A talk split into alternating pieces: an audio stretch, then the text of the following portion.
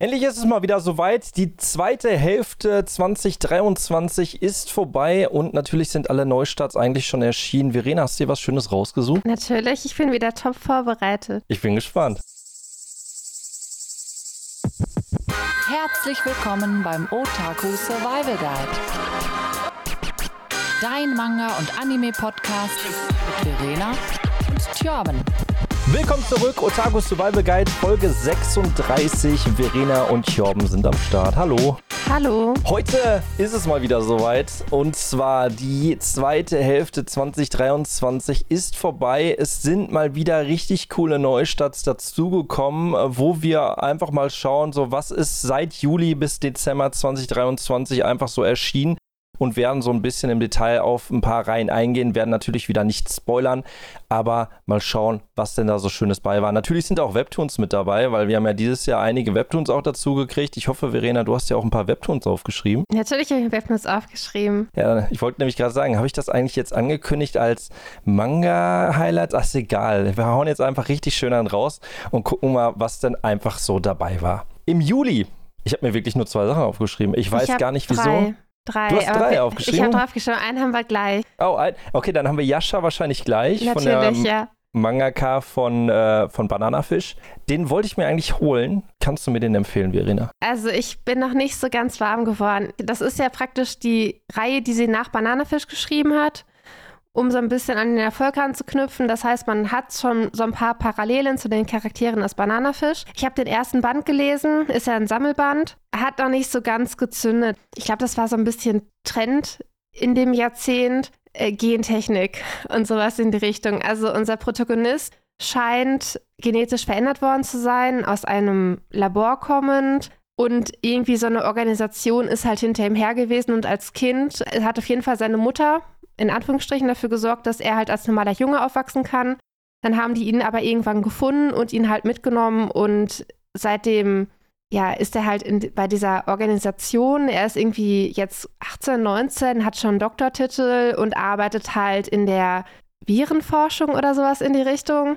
Also sehr Sci-Fi-mäßig mit ganz viel Kriminalität und sowas halt in die Richtung. Weil, also ich muss wirklich sagen, ich war vom ersten Band ein bisschen enttäuscht, weil ich dann wegen Bananafisch sehr hohe Erwartungen hatte. Ich werde es weiter sammeln, aber ich werde warten, bis die Reihe abgeschlossen ist und das lieber am Stück lesen, weil ich gehe davon aus, dass das noch so ein bisschen komplexer wird. Also ich war noch nicht so in Lauf, wie ich dachte, tatsächlich. Weiß man schon, wie viele Bände die Reihe hat? Sechs müssten das sein. Also sechs Sammelbände bei Panini. Ach, sechs Sammelbände. Und wir sind bei drei. Okay, ja, dann, dann geht das ja voll klar. Ich dachte, die Reihe wäre jetzt ein bisschen länger, deshalb.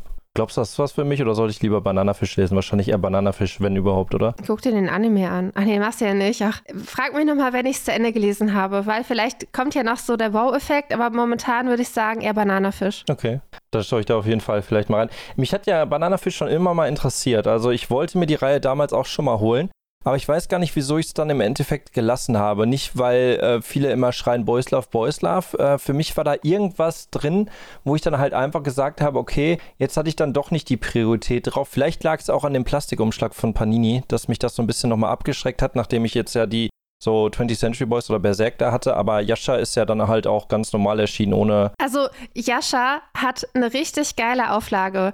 Also bitte Panini, alles, was ihr in Zukunft in diesen Ultimate Editions oder wie auch immer die heißen, rausbringt, dieses etwas geilere Großformat, Sammelbände, aber mit so einem richtig, richtig geilen Papier, aber trotzdem gut lesbar. Und dann auch noch so ein massives Cover halt, das ist dann auch nicht so labberig und so. Also richtig, richtig gut gemacht. Und die Folgereihen, die, die für solche Auflagen in Frage kommen, gerne das Bananafisch-Format übernehmen. Hast du Spriggans zu Hause, die äh, Neuauflage, auch von nee, Panini? habe ich nicht. Okay.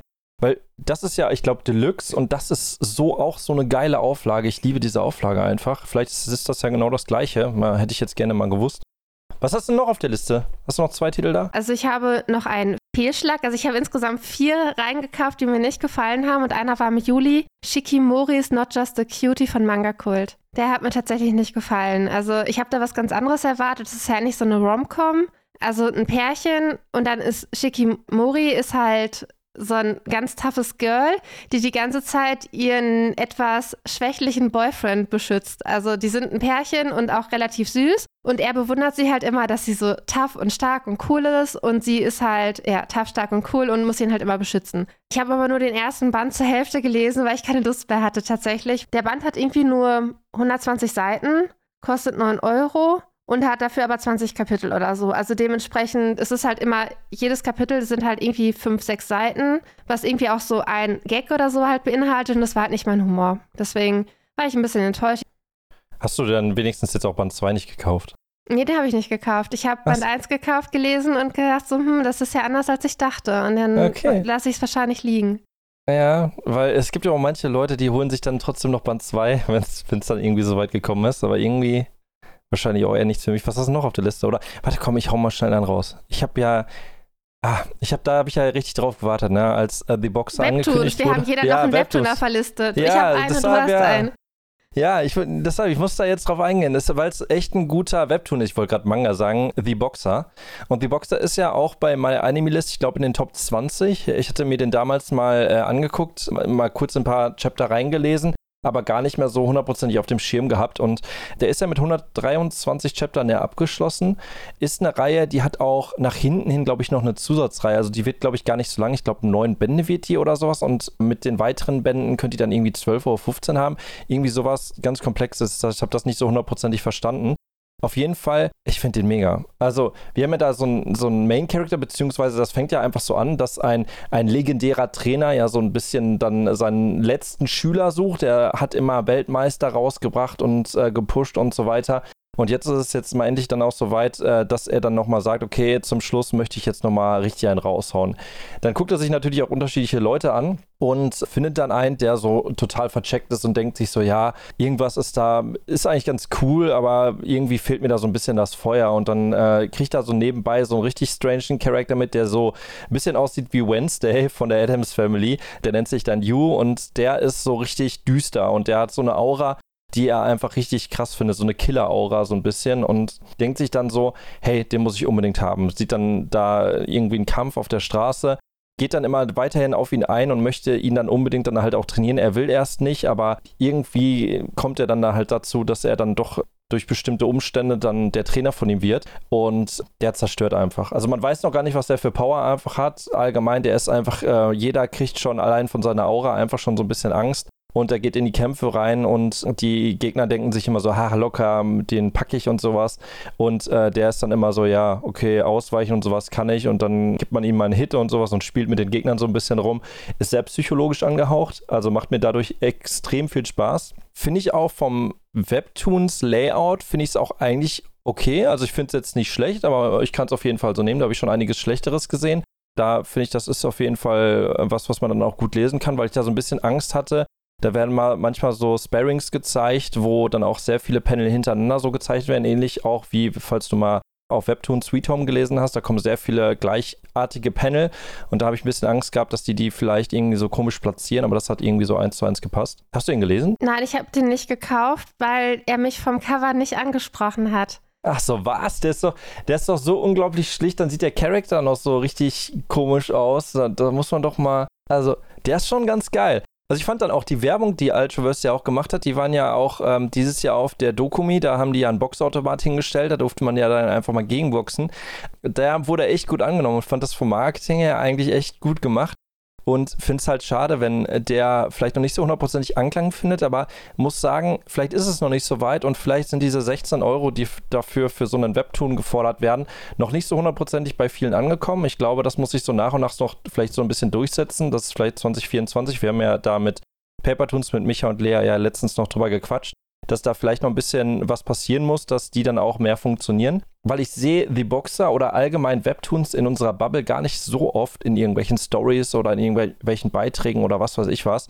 Das ist dann auch so ein bisschen unter. Und man muss ja sagen, The Boxer, 16 Euro, hat jetzt dann nicht so viele Bände, die dann da rauskommen werden. Hatte ich ja gerade gesagt, ich weiß jetzt leider nicht hundertprozentig, wie viel physische es werden aber da kann man auf jeden Fall mal ein Auge zudrücken und sagen, hey, wenn ich Sport mag, wenn ich psychologisch mag, wenn ich Blue Lock zum Beispiel mag, dann einfach mal gönnen, weil das ist schon, da sind, da kommen so krasse Gegner noch und die, die sind so einfach verrückt und wie der sich so nach und nach dann halt noch entwickelt und wie, wie der dann dargestellt wird emotional und sowas, der wird ja irgendwann so dargestellt wie so ein Teufel so ein bisschen. Und das ist halt schon ganz geil. Und deshalb feiere ich die Reihe auch und bin da eigentlich so sehr solider Start. Hätte ich nie, auch nicht gedacht, dass der rauskommt. Wäre ja auch, glaube ich, die erste Sportreihe, die überhaupt bei Ultraverse, glaube ich, erschienen ist, oder? Täusche ich mich da? Ich glaube, die haben nichts anderes rausgebracht, oder? Mir fällt gerade kein anderer Sportmanga ein. Also bei mir war auf jeden Fall im Juli noch diese Phase, wo ich nicht dazu bereit war, für Webcomics 16 Euro auszugeben oder 18 Euro auszugeben. Und dann war das ja auch die Zeit, wo da war Papertoons ja auch noch relativ neu und Ultraverse hatte ja auch noch diese ganzen Romans angehauchten Titel. Da war mir das einfach alles zu viel. Und dann war ich nicht dazu bereit. Und äh, The Boxer hat aber auch im Nachhinein nicht so für mich gewirkt, dass ich das jetzt verpasst hätte. Vor allem ist, wir haben ja andere Sportmanga gekriegt, die mich dann auch mehr interessiert haben, auch vom Zeichenstil. Ich habe aber tatsächlich dann im Nachhinein, nachdem ich da erst einen Bogen drum gemacht hatte, Let's Cast Off gekauft von Shawnee. Und das ist halt auch ein Webcomic, der bei Ultraverse halt verlegt wird. Thema Boysdorf. Und den finde ich jetzt auf einmal total gut. Also den kann man halt auch komplett online lesen. Für Ultraverse, finde ich, hat sie aber auch nochmal ein richtig, richtig gutes Layout halt äh, designt und hat auch viele Panel nochmal neu gezeichnet, weil sie natürlich auch in der Zeit, in der sie Let's Cast Off als Webtoon erstellt hat, natürlich Entwicklung gemacht hat. Und dann sind wahrscheinlich so Panel, die am Anfang vielleicht nicht so schön waren, wie sie hätten sein können, mit dem späteren Talent oder mit der späteren Fähigkeit. Äh, das wurde dann nochmal überarbeitet. Das ist halt im Prinzip, spielt halt irgendwie an Meer. Der eine hat immens Angst vor Wasser, weil ein Familienmitglied, glaube ich, im Meer halt ertrunken ist.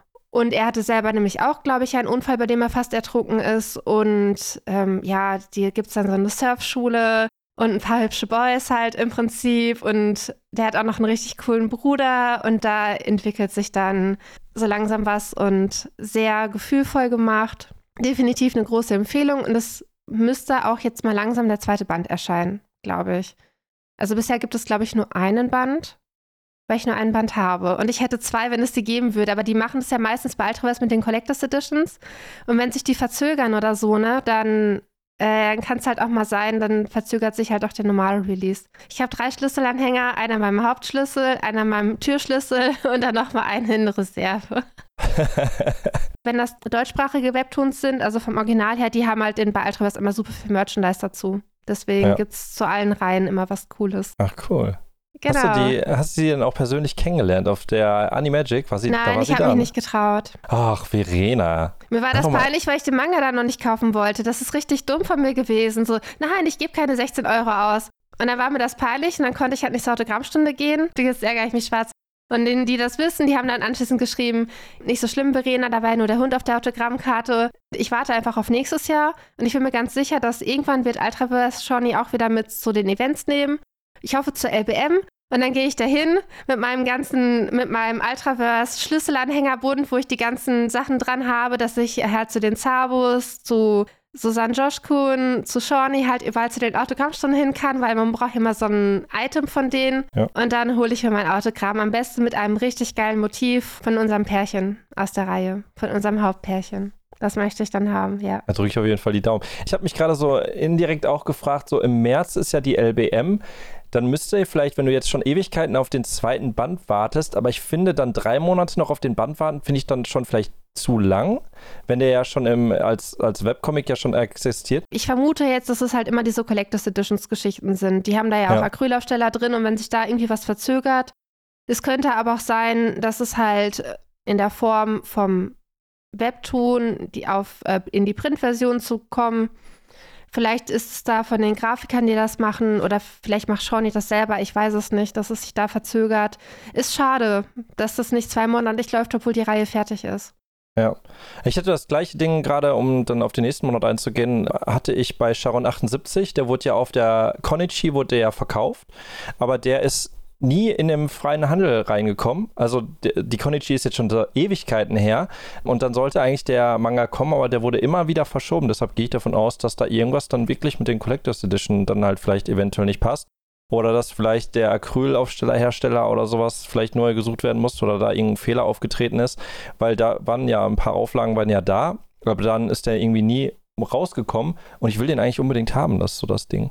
Genau, ja. Let's, Let's Cast Off sollen, glaube ich, sechs äh, Bände werden, weil das ist ja von den Acrylausstellern, das gibt dann so ein Diorama, die man zusammenstellen kann. Das ist für sechs Sachen halt, glaube ich, designt. Und Band 2 ist jetzt für Mitte Januar erst angekündigt. Ach so, ja, okay. Liegt ein halbes Jahr zwischen. Das ist schon, ist schon lange. Das Ja, es könnte auch wirklich sein, dass die dann das vielleicht sogar bis März ziehen, ne? Also manchmal dadurch, dass du dann natürlich auch immer die Sache hast mit, du willst den Autor natürlich auch gleichzeitig promoten mit dem Band und sowas. Das haben die ja auch schon öfters gemacht, dass sie dann gesagt haben, okay, von Gin oder Bann ziehen wir das in die nächste Con rein. Aber ja, ich drücke dir auf jeden Fall die Daumen, dass es frühzeitig kriegst. Vielleicht kommt ja dann auch kurzfristig Band 3 oder was weiß ich was, dass das dann einfach irgendwie passt. Um aber auf den August einzugehen, habe ich ein paar mehr Titel aufgeschrieben, will aber auch gar nicht auf so viele Titel eingehen. Um es ganz kurz zu machen, wir haben einen der stärksten Webtoons überhaupt bekommen. Einmal The Beginning After the End mit einem der schwächsten Layouts, die wir im deutschsprachigen Bereich halt leider haben. Ja, Grüße gehen raus an Jen Press, falls ihr das irgendwann mal auf, auf Englisch euch übersetzen lässt. Finde ich ein bisschen schwach. Ich habe jetzt den zweiten Band gelesen. Ich habe ein Panel gesehen, dass ich musste mit dem Kopf schütteln. Du hast ja dann die Panelrahmen, diese schwarzen. Und dann ist da, sagen wir, keine Ahnung, da war irgendwas mit einem roten Hintergrund hinter. Und du hast in diesem schwarzen Bildrahmen schon vom nächsten Bild einen, äh, einen Farbstrich gesehen, also so, ein- so ein Farbbalken. Heißt, die haben das so schlecht ausgeschnitten und platziert in dieses Bild, dass du einfach schon, ey, das war ganz wild. Ich muss dir das unbedingt zeigen. Hab ihn aber wieder natürlich gelesen. Äh, ich kenne noch die Reihe bis dahin, also ich habe sie schon ein bisschen weitergelesen. Ich müsste, glaube ich, ungefähr fünf Bände, glaube ich, kennen. Das wird auf jeden Fall noch ganz wild. Also wer eine gute Webtoon-Geschichte sucht, sollte sich das unbedingt mal anschauen, sei es äh, ja im Web oder dann halt auch physisch. Äh, ihr müsst dann halt selbst entscheiden, ob ihr es physisch dann auch kauft, weil wie gesagt 16 Euro ist halt auch eine Hausnummer. Ich mache es jetzt selber, also persönlich ähm, schaue ich drüber weg, weil The Beginning After the End habe ich mega Bock drauf. Ich, ich mag das und ich finde es auch ein bisschen schade, dass da ja ein Autor oder Autorin, ich weiß gar nicht, ob männlich oder weiblich, ja abgesprungen ist, weil ja das Geld einfach nicht mehr ich gestimmt dachte, hat. der Heißt- Zeichner ist abgesprungen. ja, genau. Äh, was habe ich gesagt? Hab ich Autor. was- Ach, ja, ja, der Zeichner. Also einer von den Autoren, sagen wir es so. Der ist abgesprungen, äh, weil das Geld halt nicht mehr gepasst hat. Und das finde ich ein bisschen schade, aber es kommen noch einige Chapter bis dahin und dann wird sich vielleicht ein bisschen was ändern. Wobei der sich grafisch natürlich auch ein bisschen entwickelt hat. Von daher, genau, das kurz dazu. Dann habe ich noch auf meiner Liste One Piece Ace Stories rausgekommen. Der ist jetzt, glaube ich, auch abgeschlossen mit zwei Bänden. And Angel kam ja äh, eine neue Auflage als Pearls Edition. Die habe ich auch schon bereits den ersten Band gelesen. Fand ich eigentlich ganz cool, aber alle haben mir irgendwie gesagt, ich soll das Wenn am Stück lesen und das wird am Anfang ein bisschen schwierig, so die ersten paar Bände und dann soll das ganz cool werden. Ist ja Magical Boy Manga, ist jetzt nicht so hundertprozentig meins, aber ich hatte mich daran erinnert, dass meine alte Arbeitskollegin irgendwann mal äh, das mitbekommen hat, dass ich äh, im Manga-Bereich unterwegs bin. Und da meinte sie so, hey, willst du diese Reihe haben? Und dann hat sie mir so ein Bild geschickt von Dean Angel. Das ist die einzige Manga-Reihe, die ich mir damals mal gekauft habe. Und die hatte Dean Angel ja bis Band 13, glaube ich, komplett. Irgendwie sowas war das. Und die letzten drei Bände sind ja dann nicht hier erschienen. Und deshalb kriegen wir jetzt eine Komplettausgabe. Was ich noch drauf habe, ist Heroes von Inyo Asano. Ist auch ein Einzelband hat mich ein bisschen an Voynich Hotel erinnert, so von dieser Art her, habe ich ja schon öfters mal gesagt. Fand ihn eigentlich ganz cool, ist aber auch sehr strange. Also wenn man Inyo Sano mag oder sowas, dann äh, kommt einem das gar nicht wie so ein Inyo Sano Werk vor, wenn man jetzt äh, sich unabhängig von den Zeichnungen das Ganze mal anschaut, weil die Story, die ist schon echt krude. Dann haben wir noch Batman, kam ja raus mit Colorless und Shadows House. Colorless und Batman hat ja dieses Jahr dann eine ähm, Limited Edition auf der Animagic bekommen. Zetman finde ich richtig stark. Also wer zum Beispiel Jagan liest, ähm, der kann auf jeden Fall mal in Zetman reingucken. Colorless finde ich von der Story extrem schwach, hatte ich auch schon öfters gesagt. Also die ersten zwei Bände habe ich jetzt gelesen, den dritten Band habe ich jetzt drüben liegen. Die Story ist echt schlecht, aber das Konzept ist halt geil mit diesen Farbpigmenten, die man da so drin hat, dieses Cyanfarbene und da kommt auch noch Gelb rein und kommt noch Rot rein und so weiter. Dann gab es noch, gab's noch Mirrors von, den, von dem Autor-Du von äh, The Promised Neverland. Ist ja Chanel, ich glaube, Chanel war es, ne? Irgendwie Chanel ist das ja. Ich äh, war einfach gar nichts meins. Da sind drei Short Stories drin. Ich habe die durchgelesen und sowas. Ich habe auch da mit dem Thema nichts so hundertprozentig zu tun. Habe dann hinten angefangen, diesen großen Text zu lesen, wo dann erklärt wird, wieso die Stories so sind, wie sie sind. Und da dachte ich mir einfach so, boah, irgendwie juckt mich das so gar nicht. Die Auflage finde ich extrem schön. Und da habe ich dann auch abgebrochen und muss dann sagen, okay, das war einfach gar nicht so meins. Ich weiß auch gar nicht, wo der Manga gerade ist. Irgendwo habe ich den hingeschmissen. Ist gar nicht so mein Fall gewesen. Den geilsten, den ich von da aus finde, von dem, was da rausgekommen ist, weil wir ja so wenig Mystery kriegen, ist Shadows House. Und Shadows House ist einfach mega geil. Also, hast du ihn gelesen? Nein, aber ich habe von Dimbola das Bild gekriegt auf der Animagic. so. Und ich habe ihn nicht gekauft. Aber er hat mir das erst am Sonntag ganz spät gegeben, als äh, klar war, dass, kein Käufer mehr kommt, der das Bild noch einfordert. Und dann Ach so. Ich hab's nicht, ich weiß, aber ich habe dafür sechs andere Titel im August neu gestartet. Und davon sind zwei andere Titel auch beim Manga Kult gewesen. Also natürlich auch Colorless, aber ich habe es tatsächlich nicht gelesen. Und die negativen Stimmen halten mich auch so ein bisschen davon ab, meine original eingeschweißte Limited Edition zu öffnen. Sandman hebe ich mir auf. Dann habe ich Kila gekauft. Das habe ich aber auch auf der Animagic gekauft und mir da auch direkt ein Autogramm geholt. Dann äh, Villain to Kill habe ich mir, glaube ich, auch auf der Animagic gekauft die in Angel beste Pearls Edition, die sie halt rausbringen. Und ich möchte tatsächlich über Lightning and Roman sprechen. Die Reihe läuft bei Tokyo Pop. Das ist die aktuelle Reihe von Rin Mikimoto. Bei ihr lief schon Close to Heaven bei Egmont und Kuss Mitternacht bei Tokyo Pop und jetzt Lightning and Romance. Und ich bin sehr verliebt in die Reihe. Also sie ist ihrem Charme von Kuss Mitternacht treu geblieben. Es ist halt wieder eine Schulsetting-Geschichte. Wir haben ein relativ cooles, toughes Mädchen, die auch nicht auf den Kopf gefallen ist und sich nicht den Mund verbieten lässt. Und in die Klasse geht halt ein älterer, also eigentlich ist er, glaube ich, schon fast erwachsen, also er muss 20 oder sowas sein, also drei, vier Jahre älter, hat eine ganz ominöse Narbe im Gesicht, der wirkt auch so ein bisschen, als hätte er irgendwie so Yakuza-Hintergrund oder sowas in die Richtung, ist halt ihr neuer Mitschüler. Alle haben Angst vor ihm sie verliebt sich natürlich in ihn. und sie ist, dann, sie ist dann aber auch so, dass sie ihm das halt tatsächlich sagt, sie möchte ihn näher kennenlernen und alles drum und dran, aber er hat halt ein dunkles Geheimnis, deswegen er sie eigentlich nicht kennenlernen möchte, aber er kommt nicht von ihr los. Und man kann sich nach Band 2 kann man sich schon so ein bisschen zusammenreimen, was halt bei denen in der Vergangenheit passiert ist, dass er sich von ihr distanzieren will, also was er da mit sich rumträgt, gerade weil er dieses ominöse Auftreten hat. Finde ich wunderschöner Zeichenstil, macht richtig Spaß. Und Rin Mikimoto bisher also Close Heaven ist momentan mein Favorit, aber Lightning and Romance äh, hat auch schon sehr Potenzial, mit auf Platz 1 zu kommen zu Close to Heaven. Macht Spaß. Also ich kann die Mangaka und ihre Werke definitiv empfehlen. Auch, also wer das noch kriegt, Close to Heaven, Gebrauch kaufen. Wenn man das so für 50, 60 Euro kriegt, macht das, schlagt zu. Ist auch eine richtig tolle Reihe. Die rührt richtig zu drehen, finde ich. Und ja, Lightning and Romance definitiv mal auschecken, war auch ein Chocoka-Titel. Also gehe ich davon aus, dass die ganzen Romance-Leser, die haben bestimmt sowieso Band 1 gelesen, wegen der Karte. Und ich habe auch, glaube ich, nur Positives gehört. Also der, der Start ist richtig gut angekommen. Wie viele wie viel Bände hat Close to Heaven? Äh, Close to Heaven hat neun Bände und Lightning and Romance, die läuft noch, die ist nicht abgeschlossen. Ich weiß okay. nicht, wie weit es werden, aber ich gehe davon auch, dass das höchstens 15 Bände wären. Also eher so 10, würde ich schätzen, weil die anderen beiden Reihen halt auch so die Länge hatten. Ja, ist ja auch eigentlich immer so eine perfekte Länge, so 10 bis 15 Bände. Kann man auf jeden Fall immer gut machen. Also, ja, ich habe mich gerade so mit Typ mit Narbe im Gesicht so. War ich das? nee, die Narbe, die geht an der Wange her. Also nicht so, auf der ja. Stirn, die geht. Genau. naja. Ach, ich habe ich, mir fällt gerade so, ich habe gar nichts zu Shadow House gesagt, ne? Das ist so traurig einfach. Ja, hol ähm, nach. Ich hol nach. Komm, ich hol nach. Nee, aber Du hast ja gerade gesagt, so eine Mystery-Reihe, das fehlt gerade so. Also ich finde, Mystery, ich weiß nicht, ob du gerade so ein paar Mystery-Reihen so auf dem Schirm hast.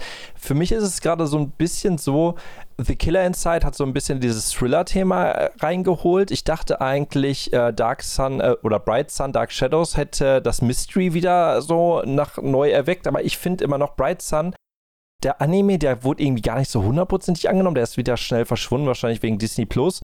Der Manga, der ist irgendwie auch nicht so oft gesehen worden und jetzt ist Shadows House da, wo wir auch den Anime haben. Den habe ich selber nicht gesehen, aber der soll, der, also was ich gesehen habe jetzt von den Animationen und sowas, sieht der auch ganz cool aus und viele, die, also als ich den Titel gepostet habe, meinten die, boah, ich habe den Anime gesehen, fand den mega, mega cool. Wir sind halt in so einem Haus und das ist ja, Mystery-Reihe, sehr mysteriös. Wir haben äh, ein Mädel, die ist, die nennt sich Kate, die ist so eine schwarze Silhouette. Und dann hat die eine Puppe und diese Puppe heißt Emiliko und die soll sozusagen Kate so ein bisschen im Haushalt unterstützen, ein bisschen helfen und so weiter. Und man sagt, dass das Gesicht von Kate sein soll. Also Emiliko, das Gesicht von Kate.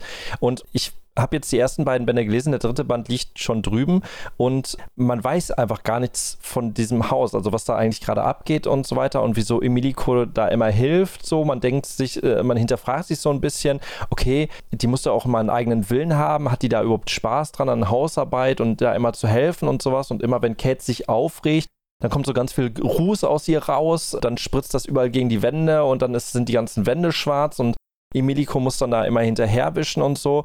Und dieses Verhältnis zwischen den beiden ist auch so ganz strange, mysteriös irgendwie, weil Emiliko äh, gar keine richtige Erinnerung mehr hat an ihres damaliges Ich irgendwie. Die war plötzlich einfach da und ähm, guckt dann halt irgendwann auch mal aus dem Fenster und da laufen dann halt auch so andere Shadows in Anführungsstrichen rum, die dann auch nur so eine schwarze Silhouette haben mit ihrem Partnergegenstück. Und ja, die müssen dann so unterschiedliche Aufgaben immer erfüllen in dem Haus und sie wird immer weiter eingeführt, dann auch, darf dann neue Bereiche in dem Haus betreten und sowas und entwickelt dann doch so, so einen kleinen Entdeckerwillen und das finde ich ganz geil. Und ich hinterfrage mich immer, also erstmal mag ich einfach Welten. So, das ist so das, ähm, wo ich immer sage, hey, äh, so eine Harry Potter Welt als Beispiel, äh, das muss man erstmal bringen, so, wo man sich drin wohlfühlt. Das hat Hanako zum Beispiel auch. Ich finde, da hat äh, Shadows House so auch ähnliche Vibes, wo du dann auch sagst, okay, du fühlst dich ja irgendwie wohl, aber irgendwie auch nicht, aber irgendwie ist es auch schon cool. So. Und du kriegst halt nicht alles hingeworfen. Und das finde ich halt, ich liebe ja solche Reihen, ne? wenn, wenn du was aufbaust es kann natürlich auch plump sein, wenn du nach Bad 6 plötzlich erfährst, okay, das ist die Wirklichkeit und denkst dir so, ach, ist das richtig dumm. Aber ich gehe davon aus, dass da wirklich was hintersteckt und wirklich was drin ist und äh, bin mal gespannt, was ist und frage mich ja wirklich, wieso kannst du, wieso liest du denn nicht, Verena? Ich weiß es wieder, weil der war Animagic, bei der Animagic war ja schon am Freitag ausverkauft und als ich ihn kaufen wollte, hieß es, wir haben keine mehr. Genau. Sonst hätte ich den, ich hätte den gekauft, um den Prinz zu kriegen am Freitag, aber nee, am Samstag war das, stimmt. Ich war Samstag erst da und da war der nämlich schon ausverkauft. Tja, ah, ah, haben sie doof. zu wenig mitgebracht gehabt. Doof gelaufen. Äh, Dominik, falls du das hörst, schick mal bitte zwei Bände Shadows aus. nee, also eigentlich muss, also ich, ich glaube wirklich, das ist so eine Binge-Reihe für dich. Also wenn du da einmal reingelesen hast, ich, so mittlerweile, so nach diesen Jahren, wo wir uns jetzt kennen, glaube ich, könnte das so ein Ding sein, wo du wirklich angefixt sein könntest. Ja, ich glaube auch, aber ich habe es wieder, ich habe es tatsächlich vergessen. Wenn dann der neueste Band kommt, dann denke ich mir, ach ja, Shadowhouse war ja auch interessant, aber ich bin auch noch nicht zum Nachkaufen gekommen, weil ich hatte dann so andere Nachkaufprojekte wie Blade ja, of the Immortal habe ich mir dann tatsächlich nachgekauft und jetzt letztens Attack on Titan Deluxe und dann ist das Geld natürlich immer ruckzuck weg. Vor allem, wenn man auch viele Webtoons anfängt, wie ich im September da habe ich nämlich drei Webtoons angefangen. Also Estelle von Papertoons, Juvelian von Ultraverse und Uroboros von Papertoons nochmal. Dazu im August, ja, Villain to Kill hatte ich ja auch angefangen. Also so langsam schwindet mein, mein Geld. Aber, also ich muss dazu sagen, ich finde bei diesen Webtoons, man liest da wirklich lange dran. Also auch wenn man 16 Euro bezahlt, einige haben wirklich eine Lesezeit. Da in der Zeit schaffe ich zwei Manga, die so durchschnittlich sind. Ne? Gerade es gibt ja mittlerweile auch Manga, die haben nur 120 Seiten, 130 Seiten. Zum Beispiel jetzt Shikimori ist halt super kurz. Oder ganz schlimm, Sherry Magic, nach mit 30 noch Jungfrau wirst du zum, zum Magier von äh, mittlerweile Crunchyroll. Der ist auch super dünn. Und ich lese an zum Beispiel Aria, lese ich anderthalb Stunden mindestens dran. Estelle hat, glaube ich, auch so eine relativ lange Lesezeit. Ouroboros auch, obwohl Ouroboros auch relativ dünn ist, also nur 100, nur so 220 Seiten oder sowas, aber man liest da trotzdem über eine Stunde.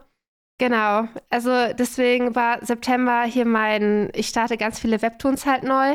Und jetzt muss ich mir noch kurz entscheiden. Also ich hatte auch einen Fehlkauf, das war Brutal. Da kann ich nur erzählen, das ist voll der Fail, weil es ist es geht halt nur um Gewalt. Es geht, das einzige Ziel dieses Mangas ist es halt, brutale Morde darzustellen. Also die Mörder, die da drin vorkommen, haben halt die größten Perver Perversionen, die man halt ungefähr haben kann. Der kostet 12 Euro. Er hatte null Story, das war überhaupt nicht wie Dexter. Deswegen ist er auch schon direkt wieder rausgeflogen. Und natürlich ähm, Jovantore von Daniel Eichinger war ja offizieller Release im September. Und wenn ich mich jetzt von dieses, auf diese drei, auf meinen Favorit halt einstellen müsste, also ich muss tatsächlich dazu gestehen, ich habe Juwelian gelesen, aber ich krieg's nicht mal richtig auf Reihe, was an der Reihe Besonderes war. Ich weiß noch, dass es mir gefallen hatte, aber weil die Stories alle so ein bisschen ähnlich sind, weil sie ja alle in dem gleichen Setting, also scheinbar gleiche Welt sind, das ist so wie mit äh, Shonen Manga, alle sind halt so wie My Hero Academia.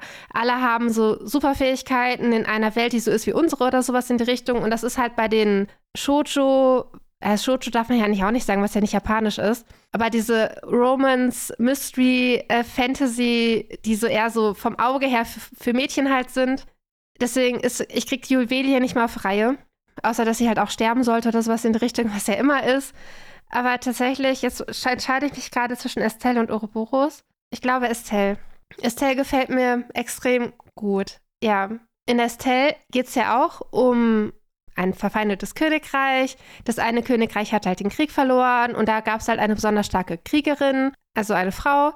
Und sie wurde aber von ihrem Kameraden getötet, um damit, glaube ich, wollte er den Krieg beenden oder er wollte zu dem Gegner überlaufen, damit er verschont wird, ne? Weil er hat halt den größten, die größte Generälin halt von dem gegnerischen Königreich irgendwie ermordet und den Kopf halt denen gebracht. Und sie wird aber wiedergeboren als Estelle, wenn ich das jetzt nicht durcheinander bringe, in diesem verfeindeten Königreich, gegen das sie vorher gekämpft hat, im Körper eines schwachen Mädchens. Und dann muss sie halt im Prinzip aufklären, warum sie damals getötet wurde, sich erstmal in dieser Welt einfinden, weil der Krieg ist mittlerweile ein paar Jahre her. Dann natürlich lernt sie dann auch in diesem verfeindeten Königreich äh, dann halt da halt die führenden Positionen halt kennen, die dann vielleicht auch im Krieg halt mitgekämpft haben, die vorher halt ihre Gegner waren. Mit einer Person ist sie ja sogar verlobt. Und ihr Mörder ist auch da. Der hat dann mittlerweile ein relativ hohes Amt und sie wird halt dann damit konfrontiert, dass der damals, also praktisch ihr bester Freund, ihr größter Vertrauter, der sie dann hinterrücks ermordet hat, dass der jetzt ein gechilltes Leben im Nachbarkönigreich führt und da halt auch eine große Position hat. Ja, finde ich sehr gut gemacht, wunderschön gezeichnet, tolles Layout, spannende Geschichte, komplexe Geschichte. Deswegen sind dadurch, dass viele dieser Webtoons in diesem schönen Setting, die wirken alle immer so, als seien die halt so bla bla.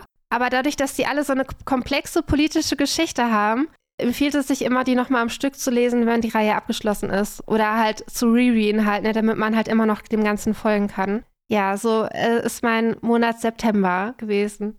Hast du denn da, hast du eigentlich mit Webtoons, ich weiß gar nicht, ob wir da schon mal drüber gesprochen haben, aber hast du eigentlich da mit äh, den koreanischen Namen eigentlich immer Probleme, dir die ja, zu merken? Ja, ja, natürlich. Also das Gute ist, dass ähm, diese romantischeren, wirke, also schon romantisch wirkenden Geschichten, weil die schöne verschnörkelte Cover haben und alle tolle äh, Ballkleider und sowas tragen oder so ritterlich aussehen, die haben teilweise dann doch relativ leicht zu einprägsame Namen, weil zum Beispiel jetzt Estelle ist ein leichter Name oder Aria ist ein leichter Name, aber die haben nicht diese typischen koreanischen Namen.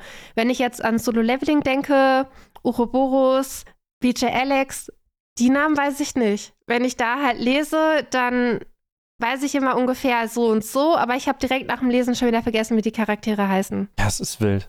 Also, ich habe das im Koreanischen auch, aber gestern habe ich eine Serie zu Ende geguckt, ohne Witz. Ich habe zehn Folgen am Stück gesehen, Silo.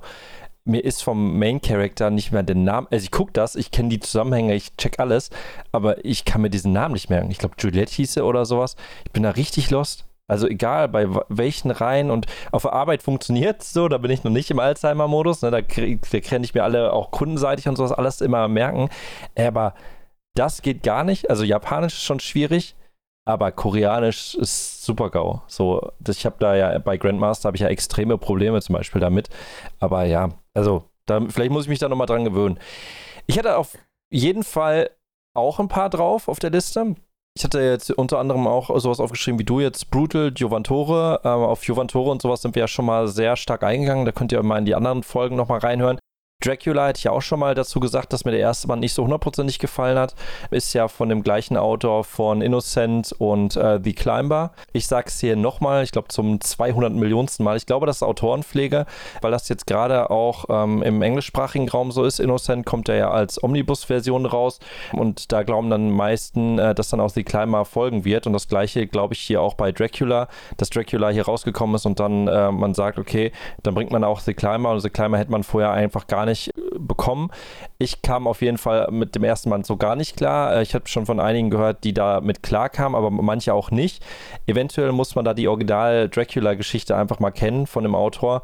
Hatte ich dann mal gehört, dass es dann einfach so passte von dem, wie es dann einfach so ist. Aber ich habe da einfach so gar nichts gecheckt. Die Kinder sind irgendwie an Land. Man sieht dann immer das Schiff von weit weg. Auf dem Schiff passiert irgendwas. Die Kinder machen irgendwas ganz willkürlich komisches, wo ich mich so frage, what the fuck tut ihr eigentlich gerade den ganzen Tag? Ich habe das Ding weggelegt und dachte mir einfach so, so, okay, das hat mir jetzt einfach gar nichts gebracht. Ich könnte den wahrscheinlich jetzt nochmal lesen, würde den immer noch nicht checken. Ich weiß nicht, vielleicht bin ich auch ein bisschen dumm. Aber hat mir auf jeden Fall in dem Sinne nicht so gefallen. Dann gab es dann auch diesen riesen äh, Museumband, den fand ich eigentlich ganz cool, dadurch, dass ich ja auch so ein bisschen in diesem Thriller-Modus halt drin bin. Da war eine Szene drin, also es geht so um so einen Serienkiller, da war eine Szene drin, da habe ich wirklich, habe ich auch schon mal gesagt, ich habe das Ding weggelegt, musste es einmal kurz weglegen, weil es einfach ultimativ pervers war, weil ich mir da sowas vorgestellt habe, was da gerade passiert ist. äh, wo ich mich dann so dachte, boah, wenn ich das herausfinden würde, was würde innerlich in mir einfach des Todes einfach kaputt gehen, so. Also da ist richtig Brainfuck-Momente sind da drin. Fand den deshalb eigentlich auch ganz cool, auch wenn äh, da halt auch viele so ein bisschen gesagt haben, ja, so ein bisschen vorhersehbar und sowas, aber ich finde das auch immer vom Storytelling her ein bisschen schwierig. Dafür hat mich der Band aber echt unterhalten. Aber worauf ich halt eingehen will, ist der Name, auf den ich den gar nicht, gar nicht aussprechen kann. Äh, Suffocatingly Lonely Death ist dafür, äh, ich nenne jetzt einfach nur Lowly das, ihr wisst ja, was ich meine. Ist ja von dem äh, Autoren-Du von The Killer Inside. The Killer Inside ist ja abgeschlossen, war eine sehr, war eine sehr gute Reihe. Ich habe die ja letztens noch beendet. Also wer vielleicht Thriller mag und äh, gerade was sucht, sollte da auf jeden Fall mal reingucken. Das lohnt sich auch, das Ganze am Stück zu lesen mit sehr coolen Cliffhangern. Bei Lonely Death ist es auch halt echt geil gelöst, weil da ist auch so ein Thriller-Mystery-Touch drin, der einfach so richtig verrückt ist. Halt, da wird so ein Polizist zu so einer riesengroßen Villa gerufen, eigentlich aus irgendeinem anderen Grund. Ich kenne jetzt den Grund gar nicht mehr. Auf jeden Fall ist es so, dass dann bei dieser Ermittlung plötzlich der Keller in begut, äh, begutachtet wird und in diesem Keller sind einfach Kinderleichen drin. Halt, das war so ein Waisenhaus oder beziehungsweise da war so ein Mann, der hat immer ganz viele Kinder aufgenommen und sehr viele sind dann irgendwie verhungert und keiner weiß, wieso die in diesem Keller einfach verhungert sind. Und jetzt kommen so nach und nach plötzlich Kinder, die das Ganze irgendwie doch überlebt haben, mittlerweile irgendwie ja normales Leben hinterhergehen und sowas. Ich glaube, vier Stück sind das. Und die mochten den, ähm, den Besitzer dieser Villa, mochten die den sehr, sehr gerne. Da wird so ein bisschen Hintergrundwissen nochmal abgerufen und dann gesagt, so wie es halt damals war, wie er sich die Kinder so geholt hat und wird immer so dargestellt, boah, der war mega nett und was weiß ich was. Aber irgendwas stimmt da nicht. Und das ist so der Punkt, womit wir zurückgelassen werden, weil irgendwas stimmt da ganz gewaltig einfach nicht. Auch bei den ganzen Aussagen der ganzen Kinder und sowas. Da bin ich ja voll drin. Äh, es ist ja, das ist ja mein Netflix-Highlight immer so oder mein, mein Amazon Prime-Highlight, wenn ich so eine Serie finde. Aber wenn das plötzlich als Manga existiert, in dem Bereich, wo ich dann einfach mal Hobby-Profiler spielen kann und dann einfach mal in die Reihe reingehe und sage, hey, jetzt bin ich der Dude, der das Ding halt löst aber ich check's halt einfach gar nicht. So, was da einfach gerade so abgeht und wie die sich verhalten, es ist so geil. Ich liebe es. Also, ich hätte es nicht gedacht. Gruß geht nochmal raus an Carlsen, die haben mir das netterweise, haben mir die Reihe zugeschickt und ich wollte sie erst nicht, bin ich ganz ehrlich. Aber ich bin froh, dass ich sie dann noch gekriegt habe und die Nadel steckt und ich freue mich, dass ich sie auf jeden Fall lesen kann ähm, und bin mal gespannt, wie dann auch der zweite Band wird. Du hast, hast du dir die Reihe geholt? Nein, ich habe fast gar nichts aus diesem Genre, fällt mir mal jetzt auf, in einem halben Jahr neu, neu gestartet ist nicht so meins. Da fällt es mir am leichtesten zu widerstehen. Da haben andere Sachen mit höhere Priorität. Wird auf jeden Fall günstig. Du hast ja auch gesagt, so Horror ist ja jetzt auch nicht so hundertprozentig deins. So. Und wobei, okay, dann nehme ich die Horror- und Thriller-Sachen und du nimmst dann halt die Romance-Shoujo-Sachen und dann hat sich das schon wieder ein bisschen ausgeglichen. Ne? Es ist trotzdem krass, weil ich habe dann zusammengezählt und ich habe ja 21 Reihen getestet im zweiten Halbjahr. Und ich hatte immer noch das Gefühl, dass von den ganzen, ich habe hab dann über Manga Passion halt einfach mir die Neustarts angezeigt für jeden Monat und dann hatte ich noch das Gefühl, dass ich nur voll wenig aufgeschrieben habe, weil so unendlich viel mehr halt noch rausgekommen sind. Ja, auf jeden Fall ist es in dem Bereich ist richtig viel gestartet. Aber auch ja. teilweise halt so sind auch dicke Einzelbände und sowas halt mit rausgekommen, die in diese Sparte so erwachsene Thriller, Horror, Mystery äh, ja. gehen. Ja. Ja, die lasse ich, ich dann immer aus. Ich hoffe, da kommen auch noch mehr raus. Also Fable, Fable wurde ja jetzt angekündigt bei Egmont, der geht ja auch so ein bisschen so eine Schiene, aber ähm, da fehlt noch einiges, was wir noch auf dem deutschen Markt irgendwie brauchen. Ich finde es aber cool, dass das so. Bitte nicht alles auf einmal. das wäre auch schlecht, ja, genau. Aber ja, was, was haben wir denn so Schönes im Oktober bekommen, Verena? Ja, natürlich Eichel Chantivane. Beste Manga überhaupt im Oktober. Den habe ich mir gar nicht aufgeschrieben für Oktober. Ich bin so dumm. Wie kann ja, ich nur? Ja, super dumm. Schäm dich. Wir haben jetzt schon, Band 2 ist schon rausgekommen, Anfang Dezember. Ich liebe Stimmt. Shield 21. Ich habe den ersten Band nochmal gelesen. Ich habe die Reihe ja schon mal komplett auf Englisch gelesen. Ich fand es so gut. Ich, der Humor, der zündet bei mir sowas von gut. Der, also ich, hab, der, ich bin so durchgeflogen. Ich habe die ganze Zeit gedacht, boah, Murata, der zeichnet so geil. Das ist so viel Liebe zum Detail. Ab Band 2 kommt ja, wenn man äh, im zweiten Band aufschlägt, dann kommt erstmal eine Charakterübersicht. Das ist einfach so ein geiles Bild, super detailliert, alle Charaktere in irgendwelchen lustigen Situationen oder sowas, sondern generell die ganzen Details sind auch immer so alles on point. Ich, ich find's geil. Und Leute, Hiruma, mein Favorite Character.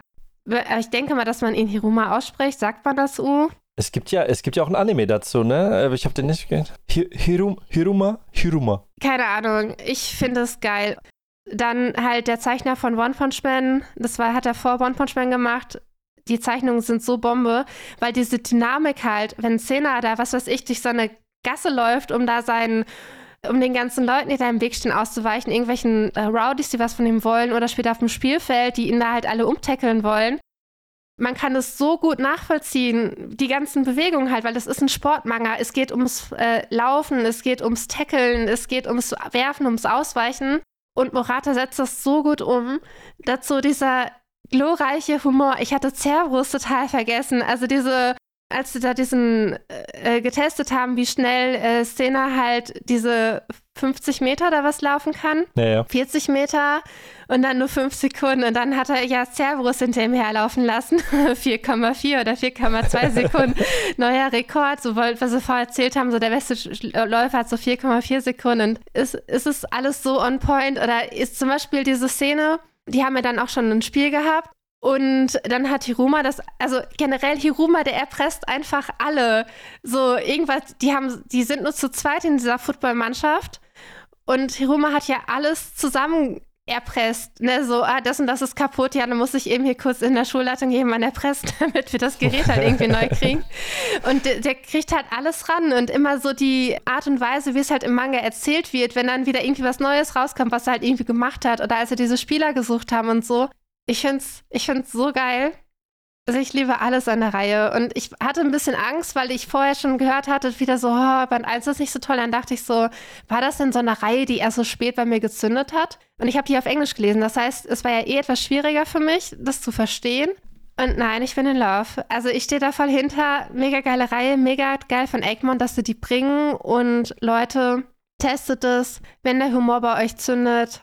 Also ich kann nur sagen, ich, ich liebe Hiromas ist, für mich ist es mein Favorite-Charakter von aus der ganzen Reihe. Also ich glaube sogar meine auch, aber ich bin da zum Beispiel anders dran gegangen, wo du das nämlich gerade gesagt hast. Bei mir hat die Reihe nämlich nicht gezündet. Ich war nämlich auch einer der Leute, ich habe die ja auch auf Englisch da und ich habe da was ganz anderes von erwartet, weil ich habe nämlich diese My Anime List Rankings gesehen und äh, ich hätte niemals gedacht, dass das äh, so stilistisch krude manchmal da halt dargestellt äh, wurde. Ne? Also ich dachte, wenn ich so die ganzen Cover gesehen habe, dachte ich mir immer so, hey, ganz normale Sportreihe, so wie Slam Dunk oder so, sowas, vielleicht ein bisschen jugendhafter, ein bisschen angehaucht, ein bisschen verrückter oder sowas, vielleicht in Richtung äh, Mix aus Slam und GTO oder sowas. Aber dass dann halt Hiruma da mit seinen Kalaschnikows steht und da ein bisschen halt rumballert und sowas, das ergibt ja irgendwann auch Sinn. Wir haben da ja schon mal drüber, ein bisschen drüber gesprochen. Auch was der für Cap, also wie der sich für sein Team halt später halt einsetzt, wie der dann halt ja auch die Leute, das ist verrückt einfach. Also ohne Witz, diese Reihe, also sie halt echt spät gezündet auch bei mir. Ich habe die nicht komplett gelesen. Ich habe ein Band auf Englisch nicht da gehabt. Dann hätte ich illegal weiterlesen müssen. Dann habe ich das irgendwann vercheckt und sowas. Und dann habe ich es irgendwie gelassen. Ich weiß auch gar nicht, wie weit ich gekommen bin. Auf jeden Fall, wo ich halt bis dahin gelesen habe, das war einfach eigentlich mega. So, weil so wie du es halt schon sagst, wir haben ja auch den Storyteller von Dr. Stone einfach mit dabei. Also ähm, das passt alles in sich zusammen. Ich kann auch gar nicht verstehen. Ich habe Instagram-Stories gesehen, wo dann über diese Zeichnung gemeckert wird. So, ich frage mich, was die Leute dann halt gelesen haben. Es tut mir dann einfach leid. Es ist halt einfach richtig krank. Ich finde, Murata äh, macht da noch nicht sein volles Potenzial, aber man sieht gerade bei One Punch Man, dass er einfach total am Ausrasten ist. Ich habe also in dem dynamisch, also was der dynamisch halt hinbekommt, wie der Kämpfe zeichnet, egal ob bei One Punch Man scheiße scheiße findet, dann könnte man das allein nur für diese Zeichnungen halt holen. Das ist einfach verrückt. Und äh, man merkt halt auch in Ice Shield über die Zeit halt, dass er sich auch verbessert. Ne? Der hat ja schon recht gut angefangen. So, aber das wird ja noch richtig wild, so in dem Sinne, was der dann noch so nach und nach dann halt auch an Spielszenen dann halt auch raushaut.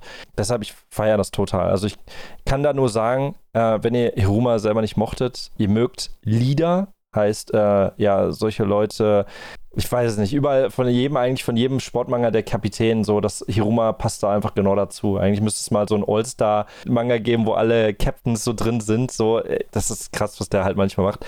Aber Ja, ich bin da bei dem Humor nicht so hundertprozentig bei dir. Bei mir hat das nicht immer so abgeliefert, so. Äh, aber es passte. Also ich habe das so hingenommen und ich hatte eigentlich meinen Spaß damit. Also die, mich hat die extrem unterhalten. Also von daher, also Aishi 21 müsst ihr auf jeden Fall mal machen. Definitiv. Der hatte auch die Momente, die in den Sportmanga gehören. Die hatten ja im ersten Band gab es ja schon ein Spiel und Sena ist ja so ein richtiger Feigling. Ne? Der, der war ja wirklich so eingeschüchtert, als er dann gesehen hatte, wie Football gespielt wird. Der denkt die ganze Zeit, er landet im Krankenhaus, er stirbt, wenn er einmal auf diesem Spielfeld steht. Und er hat sich ja dann auch überwunden, dass er auf dieses Spielfeld geht, weil alles oder nichts und ein anderer Spieler ist ausgefallen und es ist, es ist so gut. Ein bisschen schade, dass wir da keine Sammelbände rausgebracht haben, aber jetzt haben wir auf jeden Fall die Einzelbände besser so als gar nicht. Von daher niemals gedacht, dass diese Reihe nochmal hier hinkommt. Was ich jetzt noch auf meiner Liste stehen habe, ist einmal äh, für den Oktober, weil ich ja komischerweise Ice Shield 21 einfach vergessen habe, ich weiß gar nicht wieso. Darwin's Incident von äh, Crunchyroll, den fand ich eigentlich ganz cool. Geht ja so ein bisschen da, da so ein bisschen, da gibt es so eine Hybrid, äh, so einen Hybridmenschen aus äh, Affe und Mensch, so ein bisschen. Und der muss dann irgendwie sich ein bisschen durchs Leben schlagen, geht dann irgendwann zu einer Schule und äh, will dann eigentlich den normalen Alltag erleben und war damals sehr oft in den Medien und so weiter und will aber jetzt ein normales Leben haben und so und äh, wird dann auch von teilweise den Schülern angenommen, teilweise von den Schülern nicht, wird dann auch gemobbt und er hinterfragt so das Leben allgemein so ein bisschen mal anders. Plus da gibt es noch so Terrorgruppen, die dann da ein bisschen ihn so missbrauchen wollen, instrumentalisieren für ihre Sachen, wo es halt auch um Tierversuche geht und so weiter. Ähm, Finde das Thema Veganismus da ein bisschen schwierig platziert, weil es irgendwie so in, also das wird so richtig negativ dargestellt, lass die Leute essen, was sie wollen das finde ich so ein bisschen schwierig, fand den aber vom ersten Mal eigentlich ganz cool, äh, weil er mal wieder ein bisschen was anderes gezeigt hat. Deshalb. Dann gab es ja noch Takopi, äh, mit zwei Bänden wird er ja abgeschlossen sein. Da fand ich, das geht ja um das Thema Mobbing. Sehr viele Reihen um das Thema Mobbing gerade, die so nach und nach hier natürlich auch rüberkommen. Ich fand den richtig pervers, also richtig krass. Ich habe innerlich so eine Wut gehabt. Also wirklich, das hat mich innerlich richtig. Ich wollte das Ding schon gegen die Wand klatschen, weil das halt so mich aufgewühlt hat. Da haben wir zwar Takopi, also kleines Oktopus-Viech von einem anderen Planeten, was dem kleinen Mädchen auch irgendwie helfen möchte.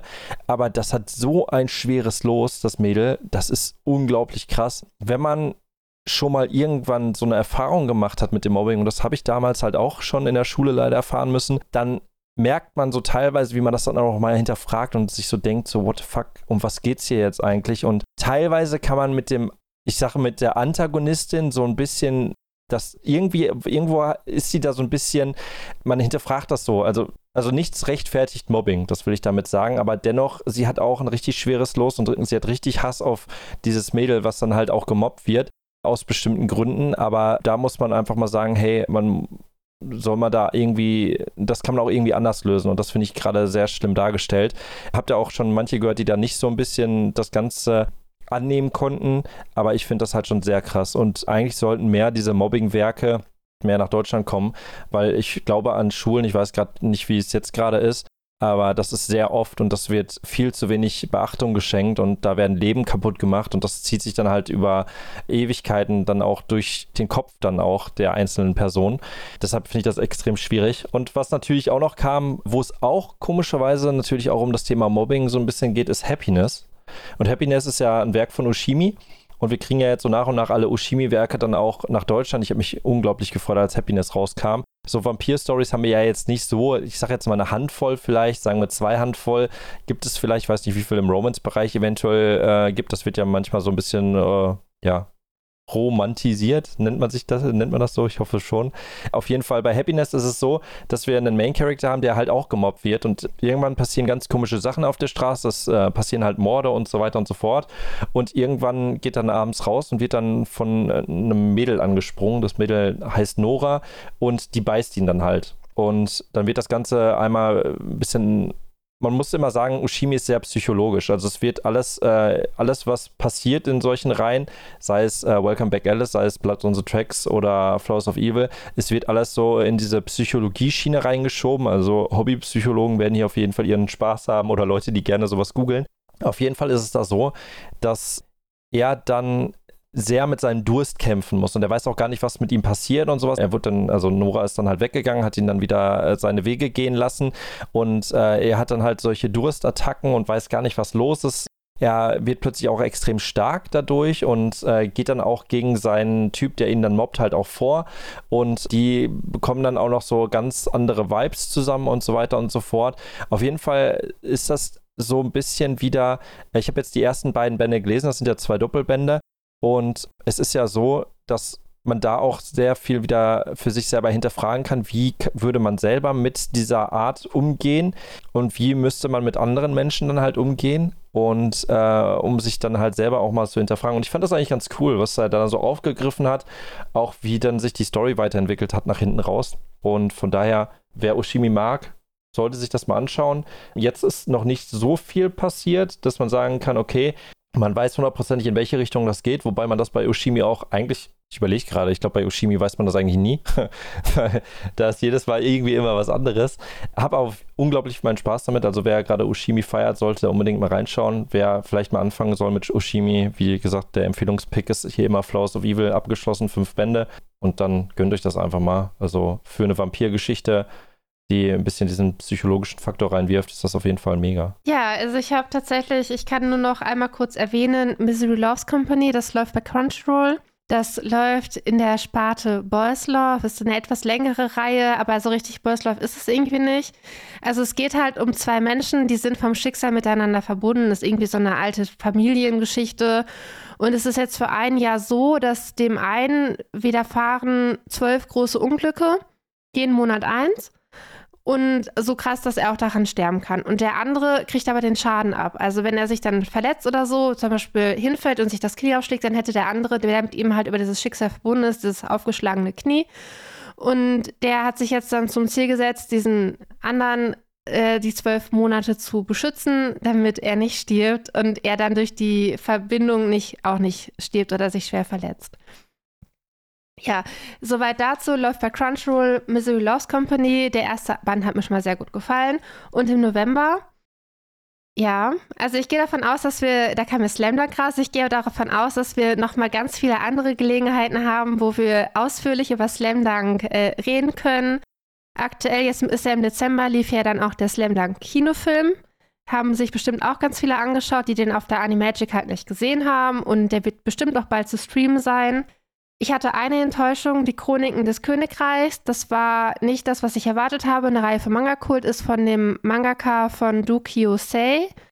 Wirkte aber wie episodische Kurzgeschichten. Also, und das wusste ich nicht. Ich dachte, es ist eine fortlaufende Handlung von diesem Zwillingspaar, was der Inhaltsangabe steht. Aber irgendwie war das nach 50 Seiten vorbei und dann kamen andere Geschichten.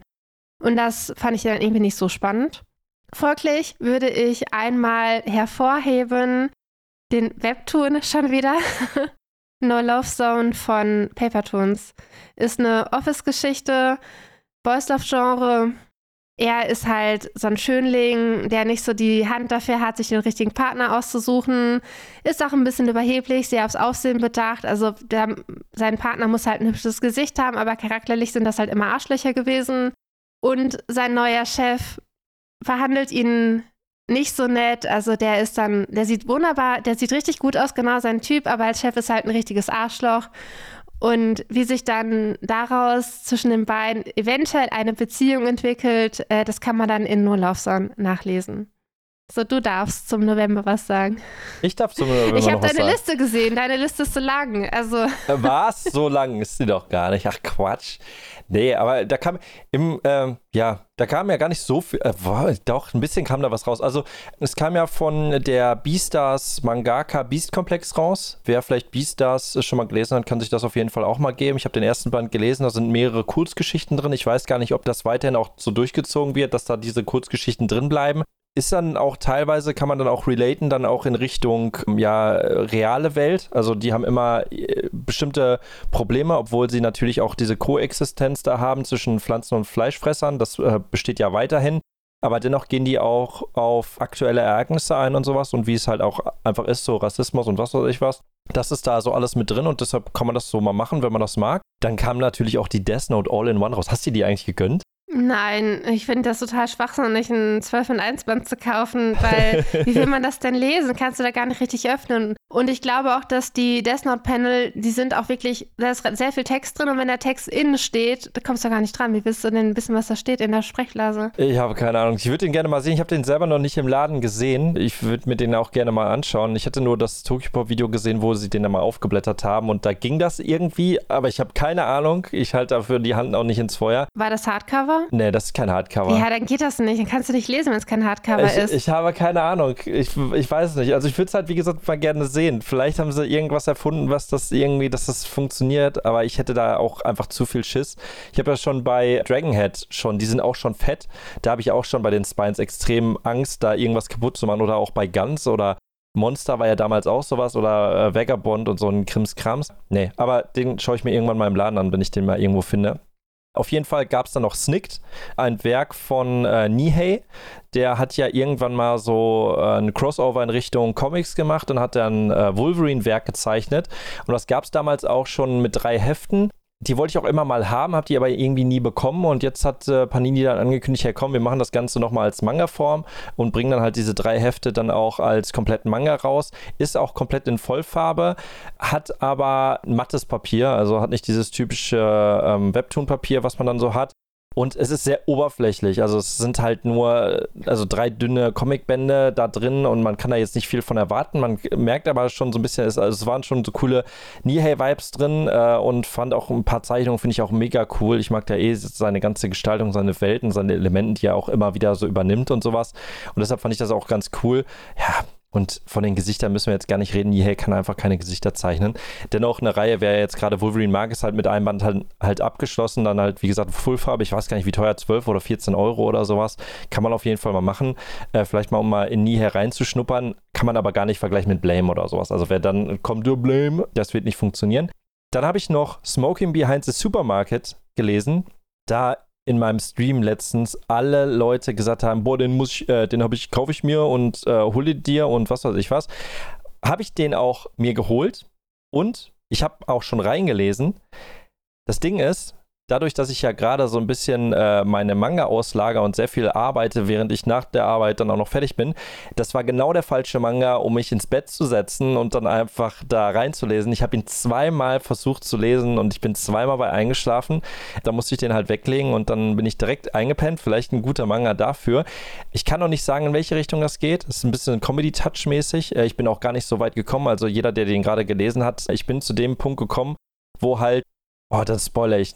Boah, nee, das kann ich jetzt nicht sagen. Auf jeden Fall, in der eine Identität preisgegeben wird. Und an dieser Stelle bin ich halt gerade. Und das ist so das, äh, fand ich von, von dem Setting her eigentlich ganz cool, weil es auch sehr ein bisschen ruhiger erzählt wurde und sowas. Und so eine Art Slowburner, der so, so sehr schön, keine Ahnung, man kann das so nebenbei, kann man das ja immer mal lesen.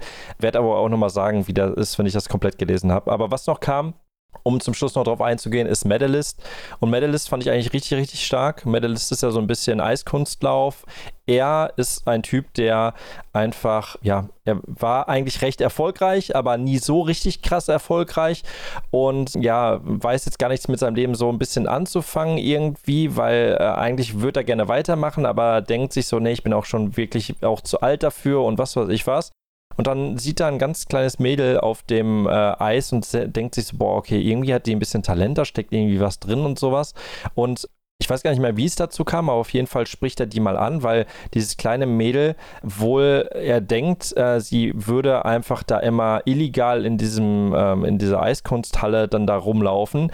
Aber es ist so, dass sie einfach Würmer besorgt für den Besitzer und das so zur so eine Art Zahlungsmittel nimmt, um da einfach reinzukommen, weil sie ist halt sehr, sehr jung und ihre Mutter weiß das alles gar nicht. Und um das irgendwie zu bezahlen, geht die wirklich raus. Ey, ich hatte beinahe, ich habe da echt Tränen in den Augen gehabt, wie, wie wunderschön das ist, dass du einfach als kleines Kind so ein, so einen Traum hast, den du einfach haben möchtest und deine Eltern wissen nichts davon, du willst das deinen Eltern auch irgendwie gar nicht sagen und dann versuchst du irgendwie so in diesen Laden reinzukommen und bietest ihnen dann so, ja, darf ich dir Würmer anbieten und was weiß ich. Ey, ich finde das so krass.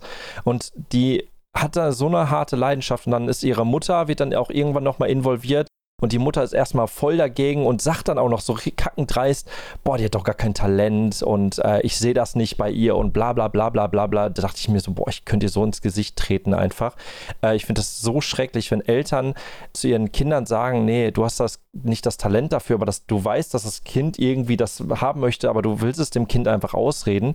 Und das fand ich so schlimm. Und dann sieht die irgendwann das Kind und merkt dann so, oh, okay, die hat ja doch Talent. Oh, komischerweise.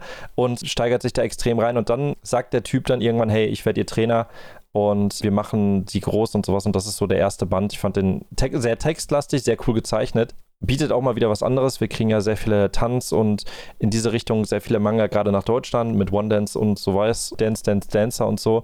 Und jetzt auch ein Kunstlauf-Manga. Ist sowas, was man so gar nicht hundertprozentig auf dem Schirm hat. Ich fand's geil. Kann man auf jeden Fall mal machen. Und wenn ich so auf den Dezember gucke, ist es bei mir einfach, da habe ich einfach nichts stehen. Da habe ich einmal Heaven's Official Blessing stehen. Das ist wahrscheinlich so ein Titel, der geht wahrscheinlich in deine Richtung. Und dann habe ich noch stehen hier den Titel Die linke Hand des Gottes und die rechte Hand des Teufels. Und das ist ja von einem Mangaka, also ich habe den Manga auch schon hier, ich habe den aber selber noch gar nicht gelesen. Aber als ich den auch gepostet habe auf Social Media, wurde mir gesagt, halt Kazuo Umes, der Mangaka, der wird so ein bisschen als Großmeister des japanischen Horrors so äh, irgendwie angepriesen. Der hat schon sehr früh angefangen, äh, solche Titel zu machen, hat auch sehr viele Titel auch rausgebracht. Und und ich dachte eigentlich immer, das ist so ein bisschen Junji Ito, aber ich glaube, Junji Ito hat nochmal ein bisschen so einen anderen Horror-Titel, den er da in der Community so ein bisschen trägt. Aber es soll wohl sehr geil sein. Ich habe es, wie gesagt, noch nicht gelesen. Ähm, ich werde die Tage dann da nochmal reinlesen, wenn ich dann endlich mein Lager so fertig habe. Ist wahrscheinlich auch kein Titel für dich, ist natürlich dann auch wieder ein bisschen horrormäßig. Aber ja, wenn ich so den Dezember mir anschaue, ist das halt schon recht mager. Aber ist halt auch mal gut, ne? Also muss ja nicht immer jeden Monat was richtig krasses rauskommen. Was hast du denn so im Dezember dir rausgesucht? Richtig krasse Sachen natürlich. Also das Heaven, kann doch nicht sein. Heaven Officials Blessing ist eine richtig krasse Sache. Ja, jetzt spiel das hier mal nicht so runter, als wenn es hier keine krassen Sachen geben würde. Ich kenne es noch nicht. Ich weiß, dass bei Crunchyroll läuft der Anime, die zweite Season. Bin mir aber gerade gar nicht sicher, wo vom Anime die erste Season halt läuft. Ist ja chinesische Geschichte, geht in die Richtung von The Grandmaster of Demonic Cultivation. Also wenn man davon ein richtiger Fan ist und da vielleicht schon den Light Novel gelesen hat, die werden sich safe Heaven Officials Blessing kaufen. Also gehe ich davon aus, dass Tokyopop auch jetzt ganz genau weiß, äh, was sie für eine Auflagengröße brauchen, weil es gibt ja wieder Hardcover und Softcover. Hardcover mit Farbschnitt und es müssten ich glaube, im Englischen sind es acht oder neun Bände. Die Reihe ist folglich ein bisschen länger als Grandmaster of Demonic Cultivation. Soll tatsächlich sogar noch stärker sein. Also ich habe, ich habe ganz hohe Erwartungen an diese Reihe. Ich habe auch voll Lust, den Anime zu gucken. Und ich bin hin und her gerissen, weil natürlich äh, der deutsche Release, der wird ja wahrscheinlich dann noch so zwei Jahre dauern, bis wir die Light Novel halt komplett haben. Aber kaufen, kaufen, kaufen. Das ist sowieso nochmal so ein komplett neues Universum, diese chinesischen Light Novels, die in diesem, in diesem Setting spielen, mit diesem schönen Rom, dieses Geister-Setting, mythologisch angehaucht, mit so einem Boys Love Touch halt irgendwie drin. Und die andere Reihe, da bin ich auch sehr gespannt drauf.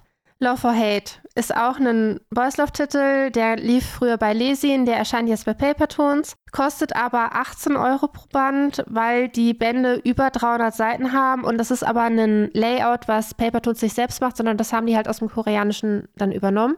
Ich ähm, habe da schon mal reingelesen und also ich habe ihn auch schon bestellt, aber ich habe in den Webcomic halt reingelesen und der hat mir schon sehr gut gefallen, ist aber eine also es wird zwischenzeitlich wohl eine Dreiecksgeschichte sein. Also dass der eine Protagonist, dass der so praktisch mit zwei Leuten was am Laufen hat. Und das eine ist so eine etwas toxische Beziehung. Und die brauchen halt, also und also Ziel ist es halt, dass aus dieser toxischen Beziehung irgendwann eine normale Beziehung wird. Aber dann ist halt noch so ein Nebenbuhler, so ein dämlicher Fotograf drin. Den mag ich tatsächlich gar nicht. Also ich werde es hassen, wenn er auftauchen wird. Und ich bin froh, wenn er endlich wieder weg ist. Ich hoffe, dass er irgendwann wieder weg sein wird. Also, dass das äh, gut gemacht ist mit dieser Dreieckskonstellation. Ich finde der Zeichenstil ziemlich schön. Und ich bin sehr auf das Layout gespannt. Es wird zensiert sein, soweit ich das weiß. Und es ist halt ein etwas verschwenderisches Layout, weil sonst würden die nämlich keine neuen Bände oder was brauchen und jeden Band 300 Seiten haben, über 300 Seiten. Also es ist ein verschwenderisches Panel, wo man wahrscheinlich mit einer Sehschwäche, was muss man da sein? Dass man nicht so gut lesen kann, was in Büchern steht. Man wird es wahrscheinlich trotzdem erkennen können, weil es wahrscheinlich alles super groß sein wird. Und dementsprechend, aber dadurch, dass sie das Layout ja gelassen haben, gehe ich davon aus, dass es annehmbar sein wird. Ja. Aber das sind so meine Favoriten. Jetzt pick dir mal dein Jahreshighlight raus. Also so deine Nummer eins, also in der zweiten Hälfte 2023. Meine Nummer eins. Boah, ey. Ja. Also wir, wir, wir, wir, wir nehmen Slam Dunk raus, ne? Nö. Dann ist Ja, Slam Dunk, ne? ja, was, was soll ich denn sagen? Dann, nee, dann ist, ich sage, es ist Ice Shield 21, weil da hätte ich nicht mit gerechnet. Slam Dunk wusste man, irgendwann wird er kommen, so, man wäre doof gewesen, man, hätte man sich die Reihe nicht geholt. Ich bin bei Ice Shield 21. Das ist risky. Also so risky, den Move hat noch keiner gebracht, glaube ich. Also so ein risky Move ist schon krass. Ich zieh mit. Ich bin auch bei Ashfield 21. Ja, siehst du mal. Dann machen wir demnächst mal bestimmt mal so eine richtig geile Ice Shield 21 oder so eine richtig geile Slam Dunk Folge. Wir machen beides. Ja. Ey, dann müssen wir Marco mal einladen und dann laden wir Marco ein, dann reden wir mit Marco über Ice Shield 21. Hättest du Bock? Dann mach ich mal machen, oder? Können wir uns vornehmen. Hab es umsetzen, hängt ja dann vom Marke ab und wir müssen ein bisschen weiter lesen. Also nach Band 1 und Band 2 ist es, glaube ich, noch ein bisschen zu früh. Ja, ja. Wenn Eisschild irgendwann, wird ja bestimmt irgendwann mal so einen Hänger haben, dass er so ein bisschen in Vergessenheit gerät und dann kommen wir und Dann kommen äh, wir. Genau. Das hauen wir raus. Nee, aber das ist auch immer schwierig, ne? Man will ja auch in diese Reihen gar nicht reinspoilern, ne? Das ist halt immer so das, so wenn du dann auch weiter fortgeschritten bist und sowas und dann, man würde dann einfach mal komplett ausholen und würde einem so ein bisschen das kaputt machen. Oder bei Slam Dunk auch. Wir könnten ja jetzt auch schon ein bisschen mehr erzählen, aber das tut ja gerade so, ja, der Film, der Spoiler, da ist ja gerade auch ganz schön hart, von daher, naja. Aber ich glaube, ich bin da durch. Wenn du jetzt sagst, IG21, würdest du mitziehen, das wäre so das. Und das Schlechteste, was ich gelesen hätte, was ist das Schlechteste, was du gelesen hast? Das, was du abgebrochen hast. Brutal. Brutal ist das Schlechteste, was ich gelesen Ah, okay. habe. Für mich wäre es, glaube ich, wenn ich mir die Liste nochmal angucke von den Bänden, die ich gerade genannt habe, ist es, glaube ich, Dracula. Einfach nur, weil ich es einfach nicht verstanden habe. Es tut mir einfach leid. Es tut mir auch im Herzen weh, dass das Teil vielleicht pushen soll. Aber Dracula war einfach im ersten Band einfach zu, weiß ich nicht, ich habe es einfach gar nicht gerafft. Aber ich glaube, vielleicht wird es nochmal ein bisschen besser. Zeichnungen sind ja top. Von daher mal gucken. Dann sind wir durch, oder? Wir sind durch. Bin begeistert von vielen Titeln und das war für mich so ein richtiger Webtoon-Halbjahr. Ich habe wirklich viele Reihen neu gestartet oder auch teilweise nachgekauft, die jetzt nicht in der Liste sind, weil sie halt nachgekauft waren und schon früher gestartet sind. Aber ja, und iShield, Slam Dunk, richtig krasse Reihen. Und es geht wahrscheinlich auch 2024 krasser weiter, ne? Das haben ja ein paar schon angekündigt. Da können wir, bin ich auch wirklich gespannt drauf, was wir da für Highlights dann auch nächstes Jahr dann auch haben. Äh, werden wir natürlich auch wieder auf die erste Hälfte eingehen und natürlich dann auch auf die zweite Hälfte wieder und schaut euch das gerne nochmal an, was die Verlage angekündigt haben. Gut, da sind wir durch, Verena. Wir haben es geschafft. Falls ihr, natürlich mochtet ihr den Podcast, dann gebt ihm auch gerne fünf Sterne. Wir müssen es einfach jedes Mal nochmal betonen. Dann haut da mal schön die fünf Sterne raus. Guckt euch auch noch gerne unsere Papertoons-Folge an. Da gehen wir auch noch mal ein bisschen mehr über den Webtoon-Bereich einfach mal drauf ein. Und ähm, ja, das war eigentlich mega interessant, da wir ja gerade auch extrem viel über Webtoons gesprochen haben. Da reden wir auch so ein bisschen über das Layout. Hört euch auf jeden Fall nochmal die Folge an, falls ihr sie nicht gehört habt. Oder schaut sie euch mal auf YouTube an. Dort gibt es diese nämlich auch. Ja, sonst empfehlt uns gerne weiter. Viel Spaß beim Manga lesen. Habe ich was vergessen? Ich glaube nicht. Nein, ich glaube, es kommt sogar noch eine Folge im Jahr, ne? Das ist ja nicht die letzte. Stimmt, scheiße, da müssen wir uns noch was ausdenken. Wir, wir denken uns was richtig krasses für euch aus, hoffentlich. Kriegen wir hin. Wir wünschen euch auf, auf ah, wir wünschen und äh, ich krieg's nicht mehr hin. Ciao, viel Spaß beim Manga lesen, wir hören uns. Ciao. Ciao.